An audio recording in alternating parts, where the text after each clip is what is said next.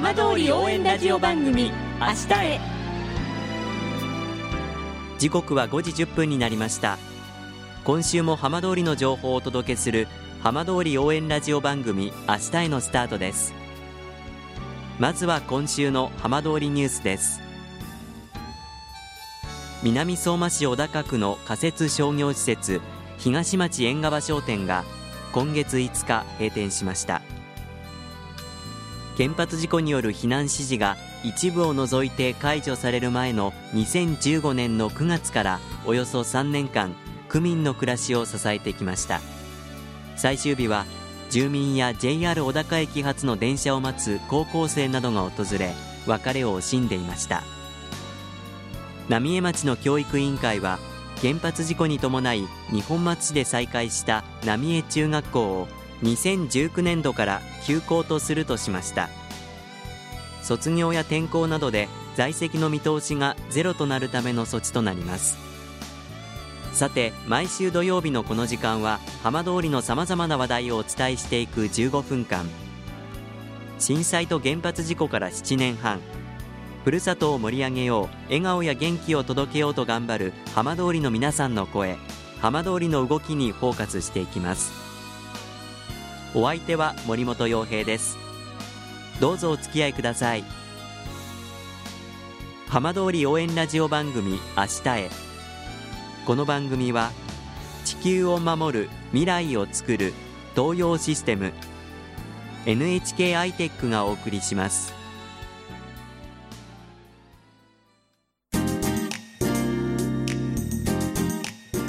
代わっては浜通りの話題やこれから行われるイベントなどを紹介する浜通りピックアップです。今週広野町では子どもたちなどが参加してみかん狩りが行われました。今週の浜通りピックアップはその広野町のみかんの栽培について広野町役場産業振興課の秋田隆さんにお話を伺います。秋田さんこんばんは。はいこんばんは。よろしくお願いいたします。よろしくお願いいたしますつい先日広野町でも今年みかん狩りが行われたということですが、はい。当日の様子はどんな感じだったんでしょうか？はい。えーとですね先日の12月5日にですね、えー広野幼稚園の園児約60名がですね広野町役場近くの高台にある、えー町のみかん畑通称みかんの丘と言われているところでですねみかん狩りを楽しみました、えー参加した園児たちはですね大きく育ったみかんの実をですね手でもぎ取りその場で美味しそうに食べていました。子どもたちのみかん狩り毎年行われているんですか？そうですね、はい、毎年行っております。参加した園児たちからはですね、えー手で取るところが楽しかった、えーそして甘くて美味しかった、えーまたですね、お家に持ち帰ってですね、家族みんなで食べたいです。などとですね、感想を述べていました。秋田さんも一緒に参加されたんですか？そうですね、はい。はいあの一緒にみかん食べられて味ご自身ではいかがでしたか？えー例年に比べてですね、あのー味味がですね、とても甘いと感じました。みかんの出来はですね、夏の天候によって大きく左右されるんですけれども、今年の夏はですね、雨が少なく、暑い日が続いたおかげで、例年より甘く出来上がっております。あのこの広野町今ではかなりこうみかんの町というみかんの栽培されているというのはあの知られるようになりましたけれどもそもそも広野町でのみかんの栽培というのはい。つ頃スタートしたんでしょうか、えーみかんの栽培はですね、えーまず、えー東北に春を告げる町広野町のキャッチフレーズのもとですねええ。昭和60年に温暖な気候を PR するためにですね暖かい町のイメージシンボルとして、えー広野町内の全区にですねみかんの苗を配布したことがきっかけに始まりました。まあ、やはりあの暖かい気候というとみかんという感じだったんですか？そうですね。みかんのその栽培というのは最初からこう順調にいったんですか？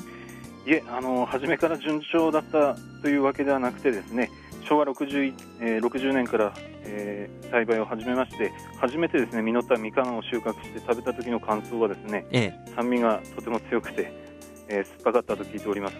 そうですか。じゃあ、はい。その時と比べると今年のみかんはかなり甘いんでしょうね。そうですね。年々甘さは増していっております。栽培の工夫に関してですけれども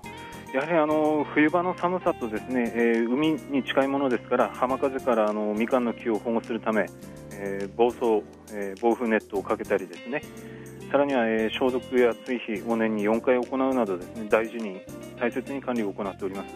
じゃあかなり手間をかけて大事に育てられているはい。わけなんですね、あの先ほどお話に出てきましたみかん農家なんですが、はい、今どのぐらいの規模でどんな品種が育てられてるんですか？えー、広野町内でですね大規模にみかんを栽培している箇所は2箇所ございまして、えー、まず1箇所はですね先日幼稚園児たちがみかん狩りを行った、えー、みかんの丘です、えー、こちらではですね8000平米の広大な土地でですね約200本のみかんを管理しております、えー、さらにもう1箇所はですね町内の織木高倉地区という場所にございます高倉みかん畑ですこちらでは、えー、約3000平米の土地でですね100本のみかんを管理しております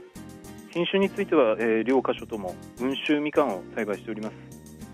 まあ、あの震災があってからもう7年半ほど経ちましたけれども、はい、実際にその2011年の震災と原発事故の後はかなりこのみかんの栽培にも影響はあったんでしょうか？そうですね。平成23年の3月11日に発生しました東日本大震災および原子力災害によってですね、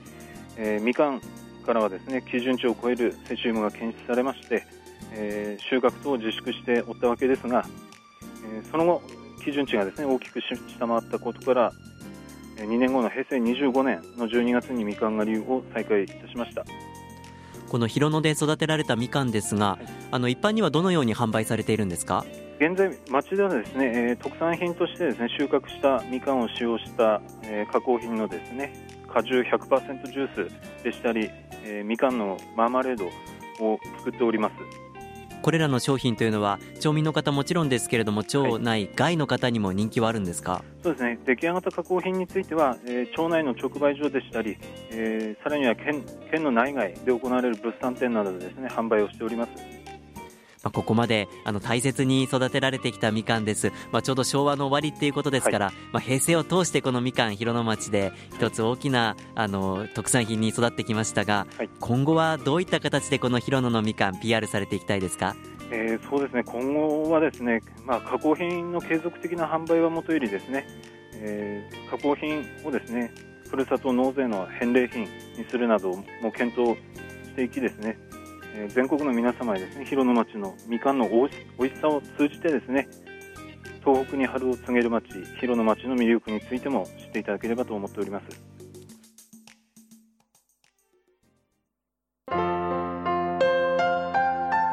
浜通り応援ラジオ番組明日へ。